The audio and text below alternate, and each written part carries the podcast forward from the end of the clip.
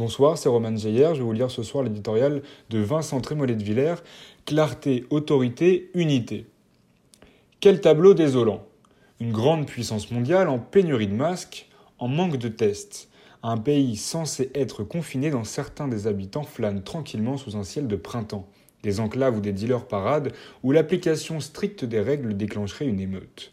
Des soignants menacés pour quelques masques, des rayons de magasins vidés par peur de manquer. Une parole publique indiscernable qui organise des élections avant d'en annuler les effets, qui n'ose pas affirmer franchement, frontalement, que cette quarantaine ne durera pas deux semaines mais peut-être plus d'un mois, que le jogging n'est pas un droit de l'homme et que l'épreuve qui nous attend impose des sacrifices individuels et collectifs.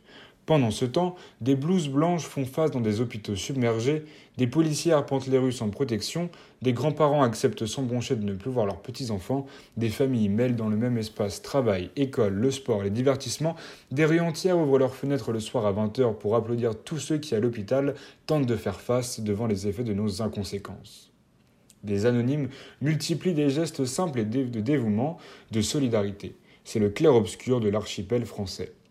Nous connaissons ces fractures, elles n'ont pas attendu l'apparition du virus pour se creuser. Tout l'enjeu est de les surmonter. Cela commence par la clarté. Rappeler avec la plus grande précision les règles de ce confinement. La très grande majorité des Français restent chez eux. Seuls ceux qui participent à la chaîne de l'économie vitale peuvent, s'ils sont en sécurité, aller travailler. Cela se poursuit avec l'affirmation d'une autorité. Le verbe ici compte moins que les actes, la règle, rien que la règle, toute la règle. Cela s'achève enfin avec l'unité. Les controverses viendront bien assez vite. À quelques jours d'une embolie hospitalière que tout le monde redoute, c'est ensemble que les Français doivent l'affronter.